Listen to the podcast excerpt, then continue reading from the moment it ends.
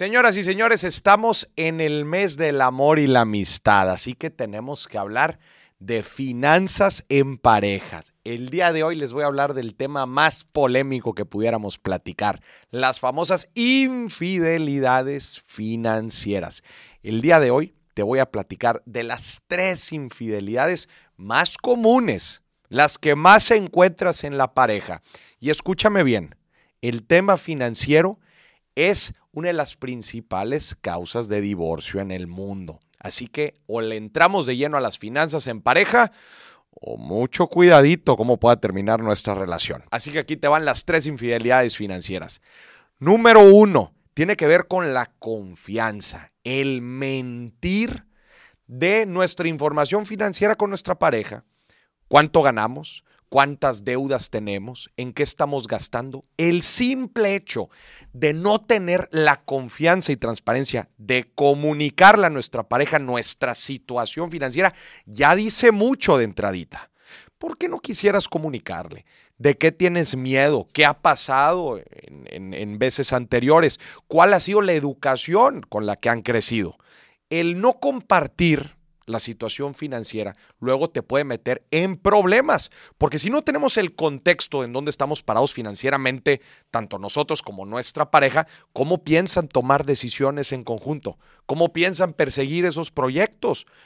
Claro, Todas las parejas tienen gastos individuales, pero también tienen gastos en conjuntos. Entonces, si no hay transparencia, si no hay claridad del estado financiero de los dos, va a ser muy complicado que puedan tomar decisiones. Infidelidad financiera número dos pedir prestado a la pareja y mentir sobre su uso. Hay veces nos da miedo o nos da pena decir para qué vamos a utilizar el dinero y solamente pedimos prestado.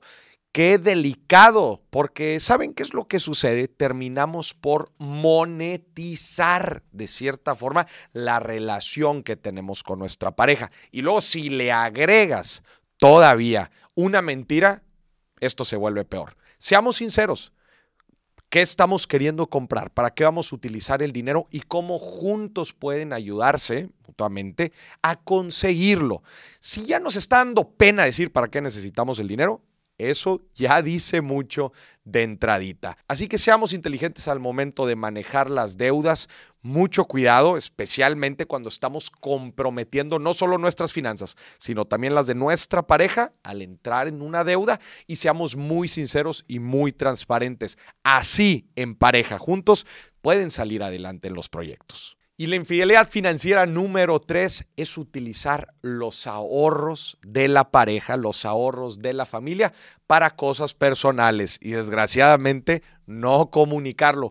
Pueden identificar que muchas de las infidelidades financieras pues se basan en la falta de comunicación y claramente en el mal manejo financiero. A ver, hay gente que le gusta tener sus finanzas independientes. Yo tengo mi dinero, tú tienes mi dinero y así nos funcionan los dos. Pero claramente hay proyectos en conjunto, especialmente si se tienen hijos, si se tienen proyectos, objetivos, negocios, viajes en conjunto.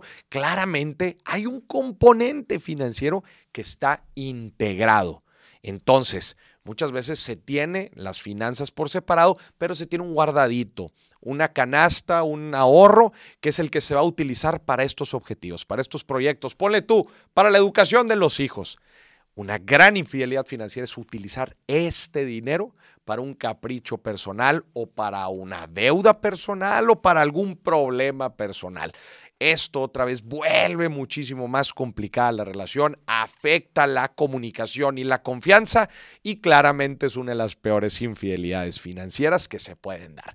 Pon mucho ojo para que tú y tu pareja no estén cayendo en alguno de estos errores. Promuevan la comunicación, la transparencia, la empatía de lo que está viviendo la otra persona. Acuérdense que si desgraciadamente era difícil manejar las finanzas de forma individual, ahora que son pareja, tienen que buscar los mejores métodos y las mejores formas de administrar el dinero y de tomar decisiones en conjunto. Tomen en consideración estas tres infidelidades financieras para que no les pase a ustedes.